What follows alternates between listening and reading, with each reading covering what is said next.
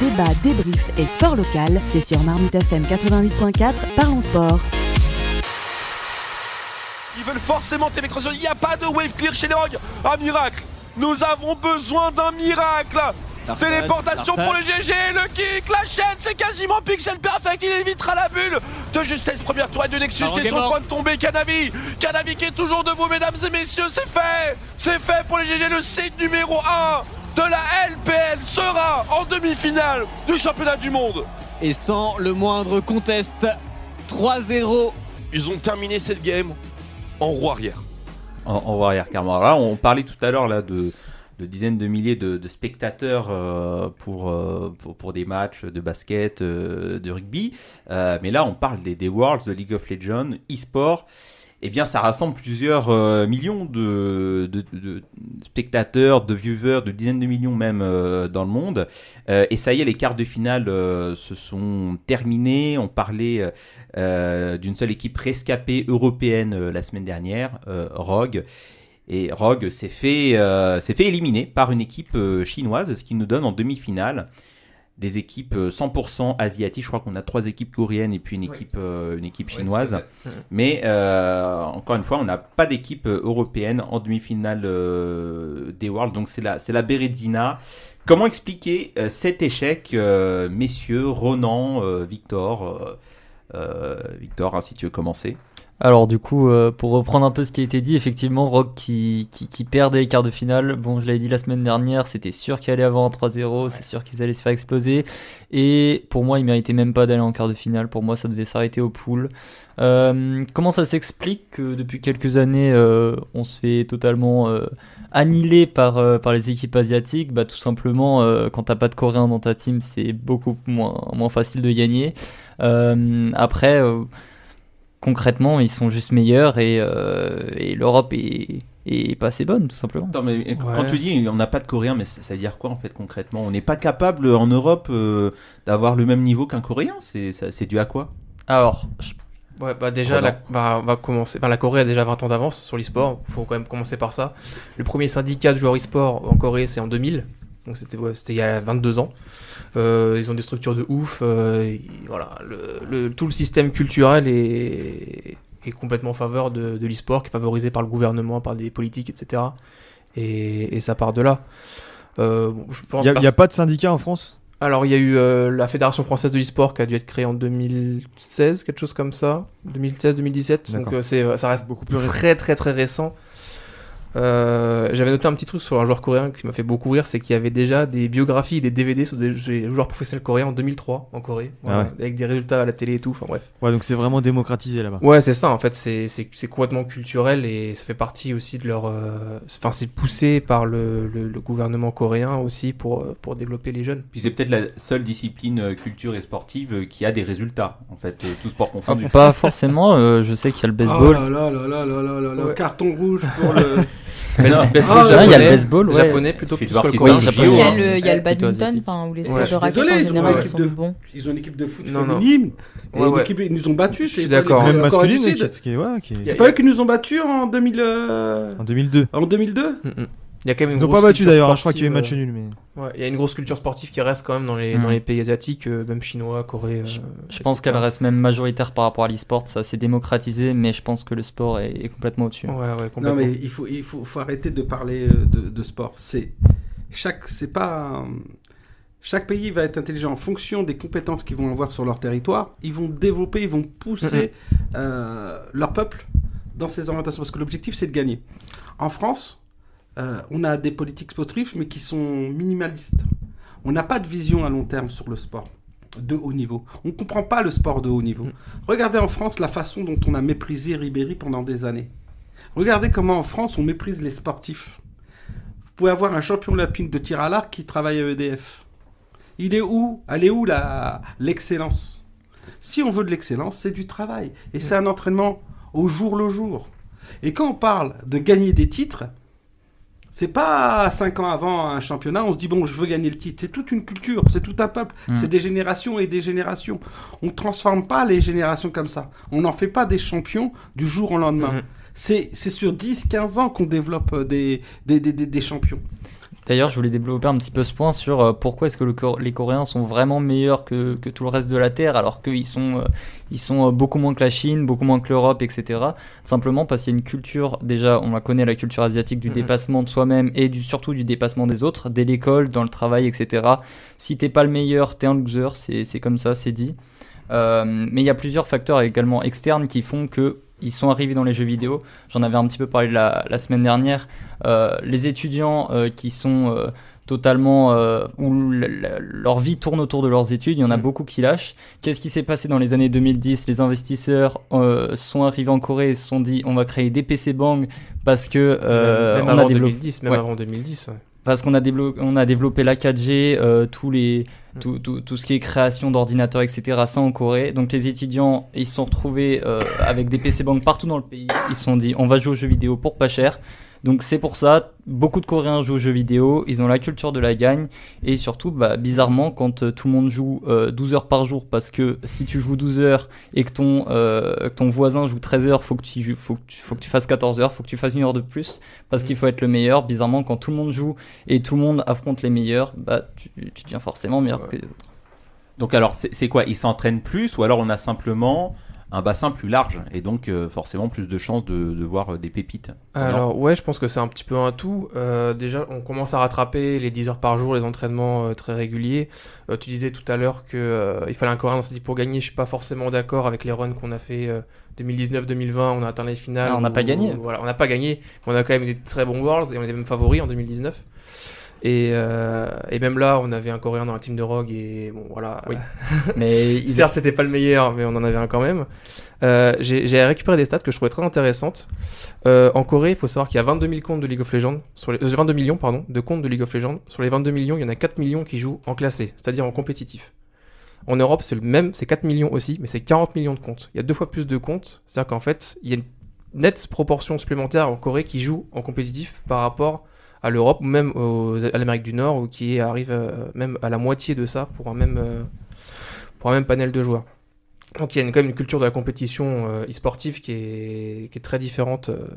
Juste pour un seul pays en plus. Puisque pour, un seul pays. Corée, vs voilà, l'Europe. Exactement. Mm. Alors après Corée, il y a des, ça reste un serveur reconnu, donc il y a quelques, il y a quelques, enfin sûrement une, partie de Chinois et de Japonais, etc. qui, qui viennent jouer sur le serveur.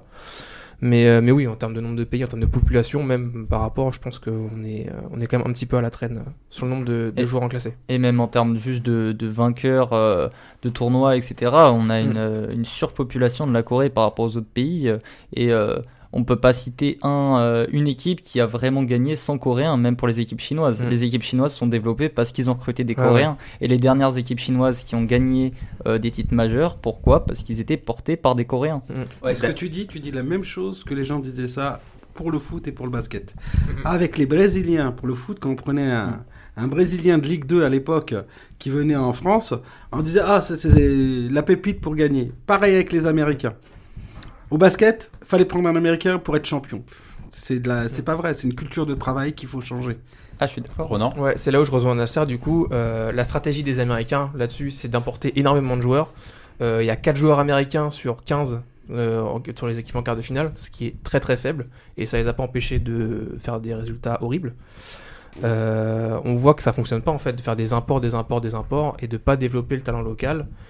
Aux États-Unis, voilà, je pense il y a des joueurs qui sont là depuis 10 ans, qui n'ont jamais fait de mm. résultats. Je pense à Bjergsen, mm. euh, par exemple, qui est un joueur extrêmement connu.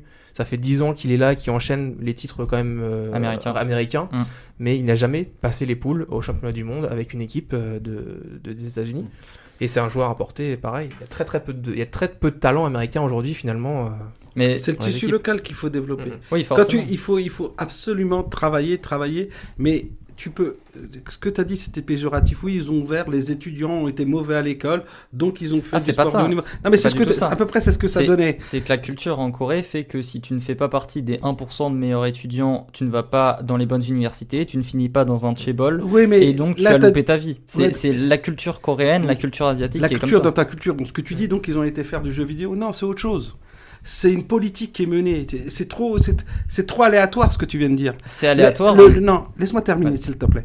Le sport de haut niveau, il n'y a rien d'aléatoire. Quand tu vas aller au haut niveau, c'est une organisation, c'est une structuration de tout, que ce soit financier, technique sportif, c'est un ensemble. Pour gagner des titres, il faut un ensemble. C'est pas un, miracle, il y a eu ça, on a puni, euh, j'ai des élèves qui sont mauvais. Non, c'est pas ça. C'est toute une organisation. Je te promets, le sport de haut niveau, c'est une organisation. Ah, je, je, dis, je dis juste, je dis pas que c'est un miracle, ça s'est construit petit à petit. C'est juste qu'il y a un, un, ensemble de facteurs un petit peu externes aux jeux vidéo à la base qui ont fait que bah, tout le monde s'est retrouvé à jouer au même jeu vidéo en Corée et qui sont devenus très forts et qu'il y a une culture qui s'est créée autour de ce jeu vidéo. Et euh, il y a plein d'autres jeux vidéo euh, en Corée euh, qui, avec des joueurs qui n'ont pas ce niveau. FIFA, il y a plein de Coréens. En France, on a 7 millions de chômeurs. C'est pas pour ça qu'on a des, des stars du. On a 7 millions de chômeurs. Tu mhm. crois que si tu leur permets pas, tu leur, tu leur donne, donne à ces 7 millions de chômeurs ou à n'importe qui, comme tu veux, une structure pour travailler, pour développer, pour dire je vais gagner de l'argent, je vais faire du sport de haut niveau. Là, tu as autre chose. Ah, c'est pas parce que, c'est parce que t'as, c'est parce que tu as un nombre de personnes qui ne font rien. C'est, je te dis, c'est une organisation pensée. C'est pas. Il faut plus d'encadrement, tu dis. Non, mais c'est pensé surtout. C'est-à-dire que c'est, c'est le financier qui va avec la formation des cadres. D'accord Avec la formation des cadres, l'argent, la structure. Et à partir de là, tu peux gagner des titres, tu ah, peux commencer à développer. À ce moment-là, implante euh, des pièces entières de euh, d'ordinateurs euh, comme des PC Bang en Corée. Je te promets que dans 20 ans, tout le monde joue à ça. Et c'est pas vrai si t'as pas, pas la structure, t'as des, as des terrains partout. On a attendu combien de temps pour gagner une Coupe du Monde au foot? On a des terrains partout. C'est pas ça qui fait la chose, c'est la structuration. Tu, tu penses qu'il faudrait changer quoi, Nasser, là, pour redresser tout de suite des résultats moi, pour, moi, pour moi, c'est directement les cadres techniques. C'est les cadres techniques qu'il faut. Et après, dès que tu as les cadres techniques, tu mets ta stratégie sportive en place. Dès que la stratégie sportive est en place, tu as l'aspect financier. Et à partir de là, tu changes les choses. Donc d'abord une volonté politique ou alors ça passe par un C'est pas politique, c'est soit tu réussis à trouver des partenaires privés, parce que l'e-sport, c'est beaucoup de partenaires privés. D'accord? Moins, moins de politiques qui, qui financent le sport. Faut savoir, je crois que le, pour le pour le e-sport, je crois c'est c'est il y a, y a pas de financement de non, très peu. Très peu politique hein, c'est du privé hein. Mm. parce que c'est pas dans la culture française mm, mm. d'accord c'est pas rentré dans la culture française. Mais à partir de là il faut que un ministre des sports par exemple décide d'ouvrir des structures adaptées au sport de haut niveau pour les jeux vidéo.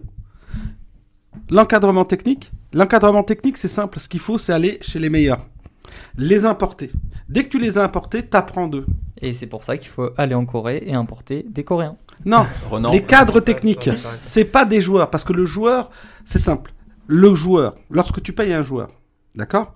C'est à fond perdu.